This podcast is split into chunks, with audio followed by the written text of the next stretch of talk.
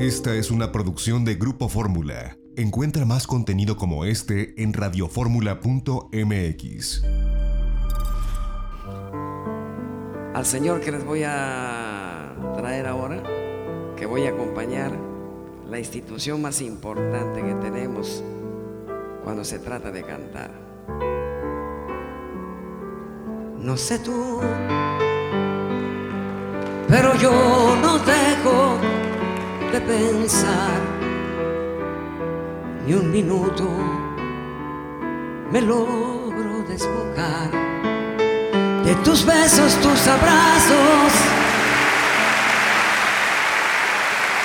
de lo bien que la pasamos la otra vez.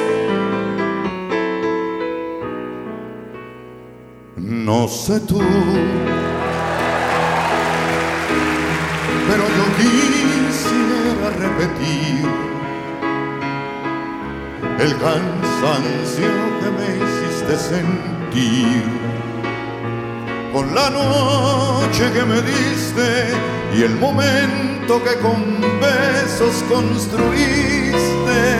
No sé tú, pero yo te he comenzado a extrañar.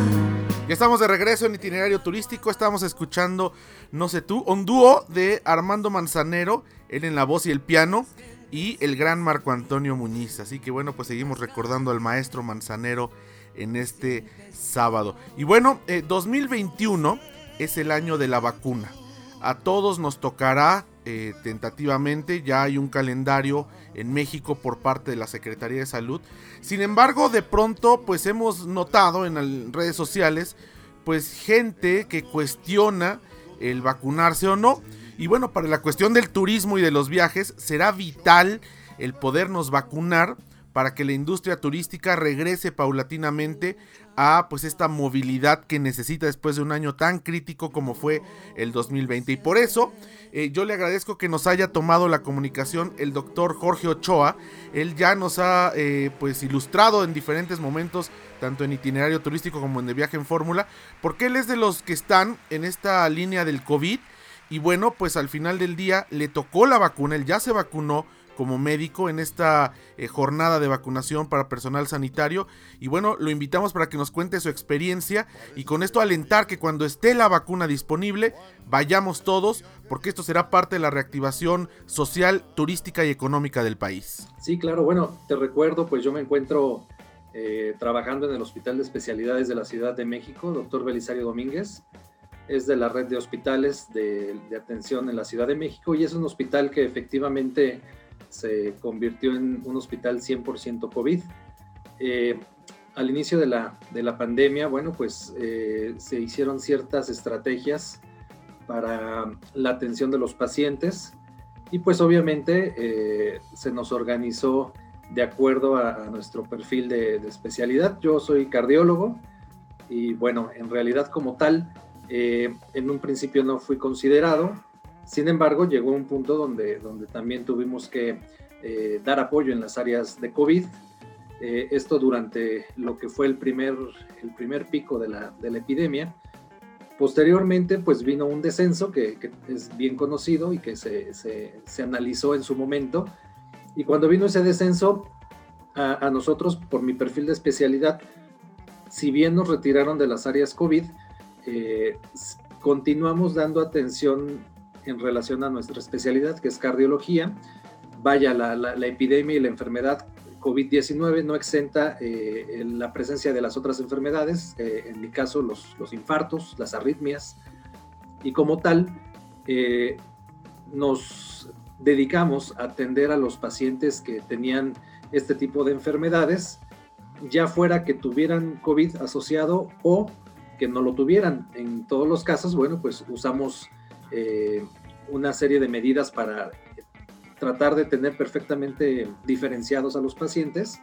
Pero bueno, sí hubo casos donde tuvimos que implantar marcapasos en pacientes con, con COVID y eso nos llevó obviamente pues a estar en contacto eh, permanente, ¿no? En cuanto a la vacunación, pues sí, efectivamente es una, una gran noticia, es, es, muy esperanzador para nosotros, para el gremio médico, el poder contar por fin con, una vacuna y vaya, pues es algo que, nos da mucha alegría, es algo que habíamos estado esperando y que vaya, este, llega en un muy buen momento y, nosotros en general como gremio médico estamos eh, contentos, satisfechos y, esperanzados en que pues es un es el inicio para tener un mejor control y para que esto, esto que estamos viviendo ya se acabe por fin. ¿Cuál fue tu experiencia? Eh, eh, ¿Dónde te tocó vacunarte? Y bueno, pues cuáles fueron los pasos y tuviste alguna reacción. Pues realmente eh, ustedes como los médicos que se están vacunando en esta primera etapa, pues son digamos que los, los, primeros que pueden compartir a la población.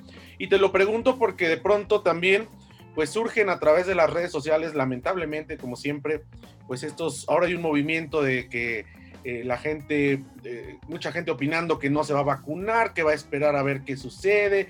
Cuéntanos como médico tu experiencia.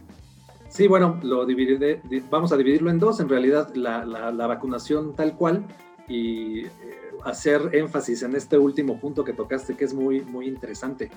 Eh, eh, a nosotros nos tocó recibir la vacuna en el campo militar El Vergel, que se encuentra por la zona de donde está el hospital, en, la zona de, de, Tláhuac. Y básicamente es la zona donde se mandaron a todos los, los hospitales de la región, en el centro militar de El Vergel, que es un hospital militar. Y vaya, ahí fue a donde, a diversos hospitales de, de esta zona fue donde nos enviaron.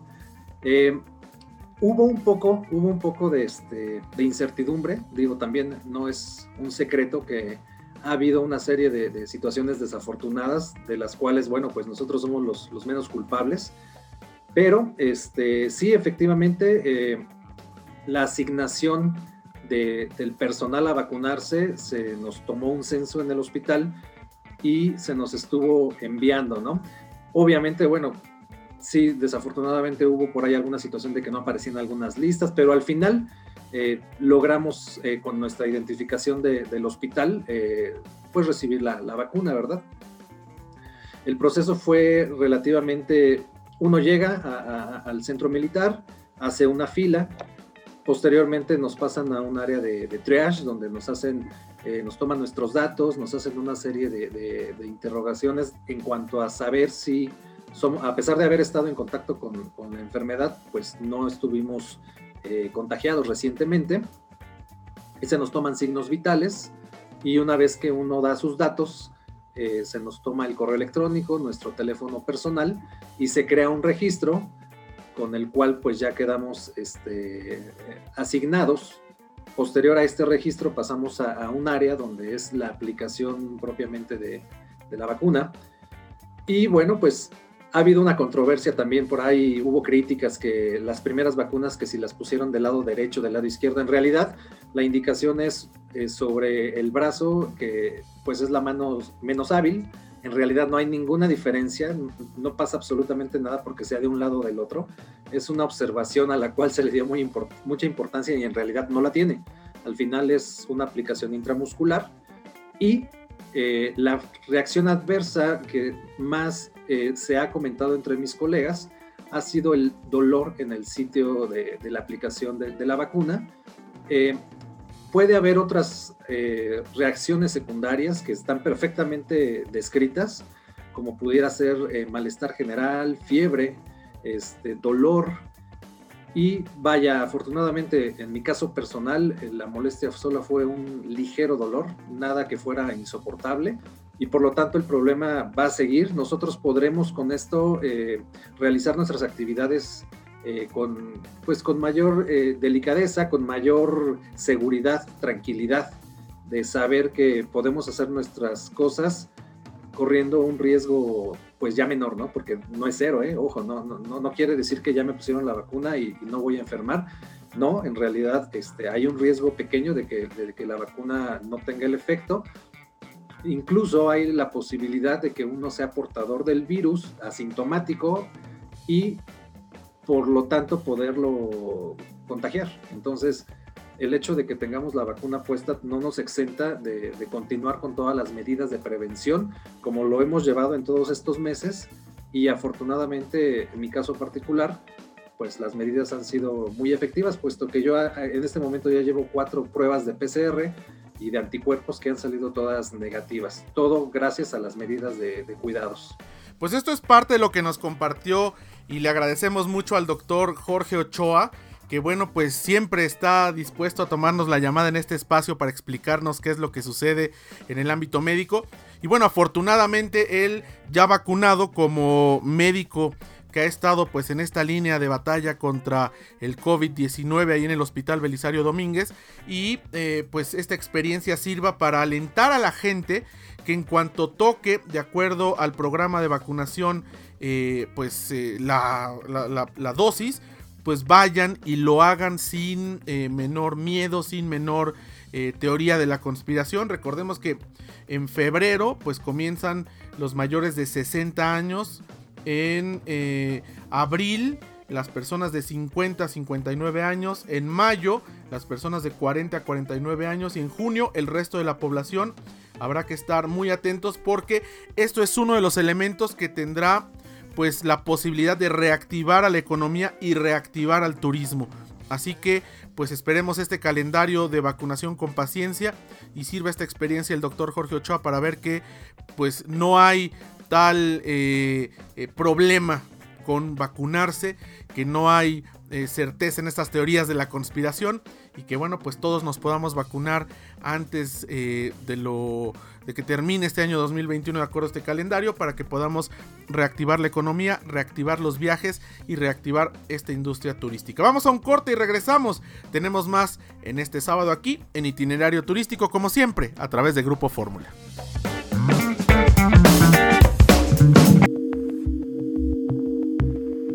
XEDF FM 104.1 MHz, donde tu opinión abre una conversación, transmitiendo con 120.000 watts de potencia desde la Torre Latinoamericana Piso 38 en la Ciudad de México. www.grupoformula.com.mx. Abriendo la conversación.